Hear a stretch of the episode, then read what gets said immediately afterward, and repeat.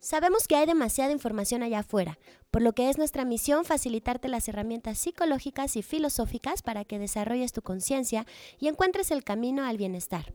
Partiendo de nuestros conocimientos y experiencia en Gestalt y la vida, hemos seleccionado lo mejor de los temas que sabemos podrán ayudar a desarrollarte. Empezamos.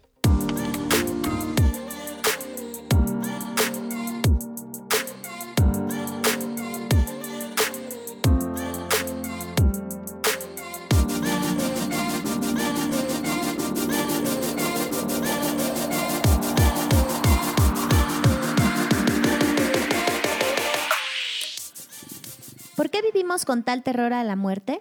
Porque nuestro deseo instintivo es vivir y seguir viviendo, y la muerte representa el fin brutal de todo aquello que nos es familiar. Tenemos la sensación de que cuando llegue nos veremos sumergidos en algo del todo desconocido o que nos convertiremos en alguien completamente distinto. Quizá la razón más profunda de que temamos a la muerte sea que ignoramos quiénes somos. Creemos en una identidad personal, única e independiente, pero si nos atrevemos a examinarla, comprobaremos que esta identidad depende por completo de una interminable colección de cosas que la sostienen. Esto es Tacos de Sesos. Nutriendo tu cabezota. ¿Cómo están? Yo soy Lorena Soberanes. Yo soy Adrián Salama y gracias Lore por leernos algo tan bonito de este libro que ¿cómo se llama? Es el libro tibetano de la vida y de la muerte de Sogyal Rinpoche. Sogyal Rinpoche, ese libro lo leí hace tantos años y creo que es un tema importante para platicar, ¿no? El tema de la muerte. Así es. Le tenemos miedo a la muerte, ¿no? entre miedo y como que nos burlamos de ella, pero yo creo que es como lo mismo. En México la tradición de la Día de Muertos es muy bonita porque es todo lo contrario al miedo, ¿no? Es como vamos a permanecer vivos y crear memorias y... Pero en sí el occidental le tiene pánico a la muerte. Yo no le tengo miedo a la muerte, Lore, ¿tú? No, yo le tengo un poco de miedo al dolor en vida. Ok, o sea, la parte del sufrimiento antes de morir. Ajá. Yo más bien, ¿qué va a pasar si yo me muero con la gente que amo?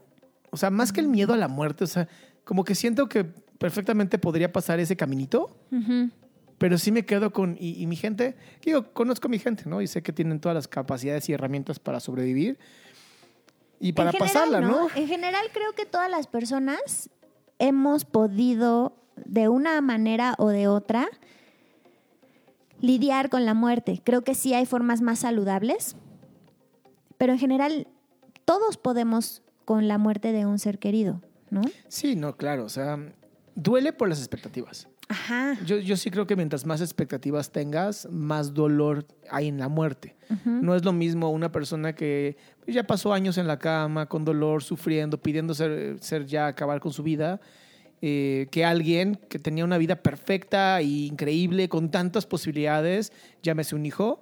Claro. Y de pronto, pues, se muere. Claro. Y entonces tenemos esta, esta, falsa concepción de la naturaleza, en donde creemos que como somos seres humanos y somos bien chingones, eh, con nosotros es diferente, ¿no? Con nosotros los papás se mueren después de los hijos, antes de Sí, tiene que ver como con las construcciones, ¿no? Ajá, un hijo ve morir a su padre. Sí, esa es la construcción. Pero un hijo jamás verá morir a su propio hijo. Lo cual es una mentira. ¿no? O sea, yo sé que es, es más común que te mueras por viejo, estadísticamente, pero eso no significa que no haya hijos que se mueran. Claro. Y, y, aunque duele, porque jamás, jamás he estado en esa posición y la verdad es que espero jamás estarlo, em, lo que duele es madera. Sí, lo, lo, que duele es la expectativa. Lo que duele es. No, yo sí tuve la muerte de un, de un bebé. Con mi esposa tuvimos la muerte de un bebé. Este, y fue doloroso, fue muy doloroso. Creo que fue más doloroso para ella que para mí, porque no estaba dentro de mí. ¿no? Y, y, para mí fue, fue como entenderlo mucho después. A mí me dolía más verla a ella eh, dolida que lo que había ocurrido. Después, varios meses después, como que entendí que era una posibilidad de vida también, ¿no? Y me dolió. Y, y, no queremos, no, ni vamos a hablar del aborto en este tema, este, porque no me voy a meter en ese tema, porque creo que incluso hasta una persona que aborta, pues tendrá que pasar por algún duelo como el que yo pasé y ni siquiera fue por una, o sea, ni siquiera fue voluntario, ¿no? Claro. No fue que queríamos, eh, fue un tema pues, natural, ¿no? Natural, o sea, tenía fisiológico, fisiológico donde pues no había ningún control. Pero esto que dice Riponche creo que es muy importante. Tenemos miedo a la muerte porque no nos conocemos. Sí, porque no sabemos quiénes somos y, y en esencia porque no estamos viviendo, ¿no? Viviendo como esta, este concepto de una vida auténtica, ¿no? Porque en realidad todos estamos viviendo, en tanto aquí estamos y no nos hemos muerto. En tanto estás escuchando este podcast, pues estás vivo, ¿verdad? Claro, pero de eso a que estemos viviendo es bien distinto, ¿no? Creo que, sí. creo que en general en Occidente, porque no conozco tanto Oriente, pero eh, eh, podría decir que eh, ah, como que anulamos la posibilidad de muerte, ¿no? Por eso nos impactan tanto estas experiencias de "Ah, choqué y estuve a punto de morir, ¿no? ¿Te, te acuerdas de una canción de Mecano eh, que escribe Nacho Cano y dice, otro muerto, otro muerto, ¿qué más da? Si está muerto, que lo entierren y ya está. ¿No? Y es esta visión oriental, claro. en donde ya se murió. O sea, la parte Claro. física ya no está. Fíjate que yo tuve varios pacientes ahora en el que fue el sismo hace un año, Sí. que nadie perdió a nadie como tal, o sea, no, no, no tuve pacientes que hayan tenido pérdidas o muertes de gente cercana, pero todos entraron en un pánico, bueno, no todos, los que sí, entraron en un pánico de poderse morir y en una angustia, y en una angustia de por toda la gente que murió. Y entonces yo decía, no lo dije a todos, pero algunas veces dije, puedo sonar un poco insensible, pero pues la gente se muere.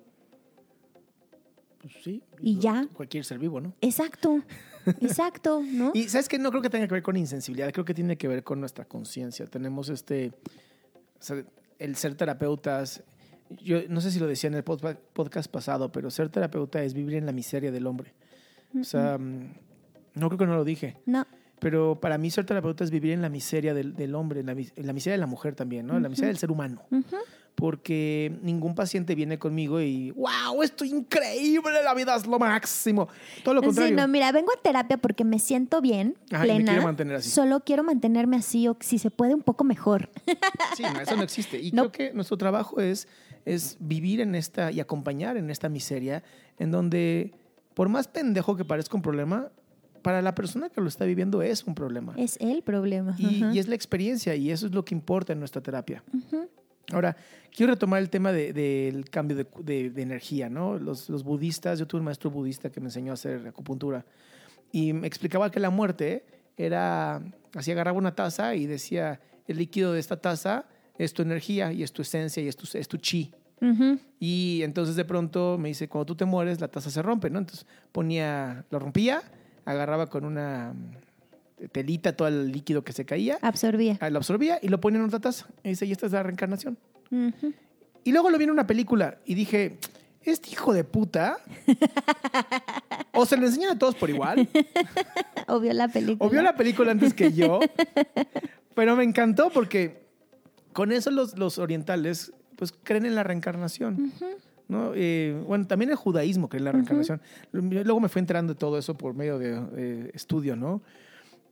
Y entonces por eso tampoco se ve tan grave la muerte, pero sí, se, eh, según esto, tienes que vivir el dolor de que ya no va a estar contigo. Claro. Y por eso en el judaísmo son siete días. Ahora, creo que en, en la religión católica es un novenario, ¿no? Sí. Son nueve días. Entonces, como siempre le agregan un día más, ¿no? Uno más que tú. Huevo, pendejos. Este, el chiste es, incluso, es un proceso. es un proceso, ¿no? Y que los muertos carguen a sus muertos, decía Cristo. O por ejemplo, también en este libro que leí hace un momento dice que qué, ca- qué cagado, bueno, obviamente no dice Mm. cagado, pero qué, qué curioso Qué buen, Que- qué buen autor. que el cadáver al que le tenemos tanto miedo nos, a- nos acompaña durante toda nuestra vida. ¿Qué tal, eh? Ujú. Porque además el cadáver eres tú. Exactamente, es el cuerpo, es este cuerpo físico, ¿no? Que se está que, muriendo todo el que va a ser un cadáver, ¿no? Cuando, cuando mi chi salga, cuando yo, energía, salga de este cuerpo, va a ser el cadáver que siempre ha sido. Y también existen los completamente eh, racionalistas, no sé cómo llamarlos. ¿no? Que consideran que, pues no, Se acaba y ya está. que te apagas. ¿no? Es como un robot. ¿no? Los autómatas, casi, casi. Tu cuerpo está aquí para divertirte y luego se apaga y ya, te, ya se acabó, nunca más nada. Que para mí no, no sé si sea cierto o no, no me he muerto, ¿no? Ya les contaré en la siguiente vida, eh, si me acuerdo. Si te acuerdas. Yo no estoy de acuerdo, porque entonces todo este proceso de talentos, de habilidades que ves, o que al menos yo he visto en, en pequeños, que en hermanos, en gemelos, en que siempre son diferentes, ¿no? Siempre son distintos. O sea, si fuera cierto o tan cierto, pero no puedo decir que no, pero tampoco puedo decir que sí. Entonces, todas las personas que vivieran la misma o parecida situación tendrían que querer exactamente lo mismo, ¿no? Como un método de, pues, de reproducción científica, ¿no? Como las Claro. leyes. Claro. O sea, tú lanzas una pelota hacia, hacia arriba y va a caer sí o sí, por más que lo lances un millón de veces. Claro. Entonces, para mí la muerte es un tema más de aprender a vivir. En, un- en una película bien bonita que se llama Elsa y Fred, este, Elsa le decía a Fred, ¿no? Tú no tienes miedo a, a morir. Tú te estás cagando por el miedo a vivir. Claro. ¿Y cuántas veces tú escucha, por miedo a vivir, no te atreves a hacer algo? Sí. Sí, porque creo que el, el tener de pronto conciencia de me voy a morir nos lleva a sí o sí decidir si queremos vivir. ¿No? Te confronta con ese, con ese o vives o te va a pasar esto, ¿no? Eventualmente va a pasar esto, entonces o vives o sigues como estás. Y yo creo que las religiones o las diferentes formas de concebir la muerte solo son intentos de certeza, ¿no? Intentos, de, claro. intentos de tener cierta, cien- cierto control sobre el tema. Sin embargo, creo que si soltamos el control y empezamos a vivir, por supuesto que la muerte se convierte en algo que como ni ha pasado, no tendría Y- por qué preocuparme. Y, y para no echarles a perder el libro, ¿no? Para los que quieran leerlo, este, eh, lo- los orientales sa- saben hace muchos años, ¿no? Que la, la muerte vive dentro de ti, ¿no? Y, y es- está con una casita muy pequeñita Ujú. y cuando por fin se acaba tu vida, inmediatamente crece la muerte, toma el control del cuerpo y se lo lleva. Entonces, si tomas en cuenta que la muerte vive dentro de ti, que cada vez que tus células se mueren para generar nuevas, ¿no? Dentro de la misma muerte existe la, la vida. Este, se necesita morir para renacer, Sí. se necesita destruir para crear. Entonces, creo que más que un tema de, de miedo, debería ser un tema de autoconocimiento, un tema de valor, de decir, ok, sí, sí me da miedo, pero ¿por qué? Y entonces claro. aprendo a conocerme. Y aquí le mando un gran saludo a nuestro amigo Diego Dreyfus, ¿no? Que él tiene este hashtag Sí, de te, vas, a morir. sí. Y, y le agradezco que es de estos pocos mexicanos que, que han levantado la voz y dicho, a ver, deja de mamar, te vas a morir, ya. ¿Qué vas a hacer? Ajá, Porque exacto. no te vas a morir ahora, en este momento, o espero. Pero, pero haz algo. Claro, también está esta película, no sé si la viste o solo te la recomendé y nunca la viste, la del Nuevo Nuevo Testamento. Claro que la vi. Es di un hermosa. tragote de café, Sí. perdón. Que la vi. Sí, la viste, Adrián, y yo tragantándome. donde, donde eh, la hija de Dios, que vive en Bélgica y es tremendo hijo de puta, Sí, este, es, es una muy buena película, véanla en YouTube. Ajá, como, Con como, subtítulos, como en- venganza a Dios le avisa, le manda un mensaje, un SMS a toda la gente con el tiempo que les queda de vida. Es una belleza. Y entonces es cómo reaccionan las personas y lo que hacen las personas respecto del tiempo que tienen de vida, ¿no? Es Está una súper linda. belleza. Es una belleza eh, como esta de Justin Timberlake, ¿no? Donde tienen un reloj. También. Sí, en- que el, en el brazo. que el tiempo es, es moneda. Sí, el tiempo es moneda. cañón. Y es real, el tiempo es dinero. ¡Qué miedo! Pero más que el, el- el desarrollo acá fantástico, padre que, que nos dan estas películas, que en serio les recomiendo que vean, Ajá, está el hecho de vive. sí. Por eso la gestalt es tan importante y la gestalt de los buenos gestaltistas, por favor. Trabaja el aquí y ahora. Sí, El aquí y ahora es vive en este momento, déjate de pendejadas. La experiencia de ahora es la importante. Claro. Lo que venga después no sabemos qué va a pasar. Lo que ya pasó, ya pasó, cabrón, no mames. No, Kung Fu Panda, por eso se llama presente, porque es un regalo. sí, vive, vive de una manera viva. No sé si tenga sentido me, esto me que gustó como lo dijiste al inicio, auténtico. ¿Qué es auténtico? Exactamente lo que eres. Ajá, y luego. Sin preocuparte por lo que los demás puedan pensar, por las reacciones. Es como hay que vivir. Sin esta- pero, pero- pero sin esta postura de Pumba y Timón, donde... eh, Sí, ¿no? te vale O madres. sea, Realmente es un les- vale les madres. Valía la, les valía madres la vida. No, o sea, como un... ¿Qué quieres? ¿No? ¿Qué quieres? ¿Qué quieres hacer en este momento? ¿Cómo quieres sentirte? Si no te sientes chido, ¿qué necesitas hacer para sentirte como te quieras sentir? ¿No? Pues a la Steve Jobs, ¿no? Que todas las mañanas se levantaba y se preguntaba en el espejo, ¿esto es lo que quiero hacer? Si cuatro días seguidos decía que no, dejaba de A hacerlo. la chingada, sí, sí, ¿no? sí. Y fue un hombre, la verdad es que multifacético. Murió desgraciadamente de un cáncer por resentido, pero, pero hizo grandes cosas. O sea, Claro. honestamente, ese hombre fue un visionario. Claro. ¿no? Y creo que su visión y esta parte de tener la capacidad de, de ver tantas maravillas fue debido a que nunca dejó de soñar. O sea, nunca dejó de soñar y creo que eso es, es algo que rescatar, ¿no? El hecho de, de él mismo tener la confianza de decir, no me gusta, ya no me gusta. Claro que los, lo dejó de los sueños y el, y, y el y el hacer, lo tangible y lo y la ilusión, ¿no? La creatividad y la disciplina jueguen un papel equilibrado en la vida de alguien, ¿no? Sobre todo la disciplina. Este Kenji, no me acuerdo el apellido de Kenji. Este eh, colombiano japonés, colombo-japonés, dice, Mm, que habla de mm, cómo los colombianos son sumamente inteligentes, pero cero pero disciplinados. no son y cómo los japoneses son súper disciplinados, pero cero inteligentes. ¿no? Incluso Ay, la él frase- es un superhombre.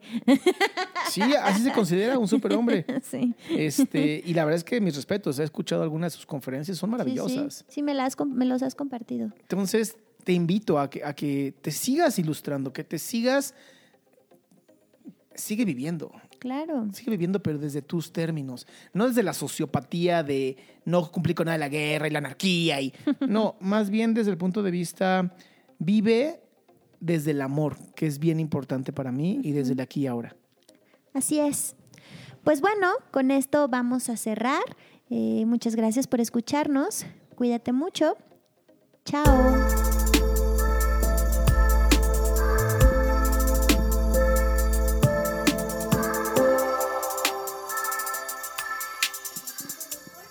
Le aprieto record, ya acabamos.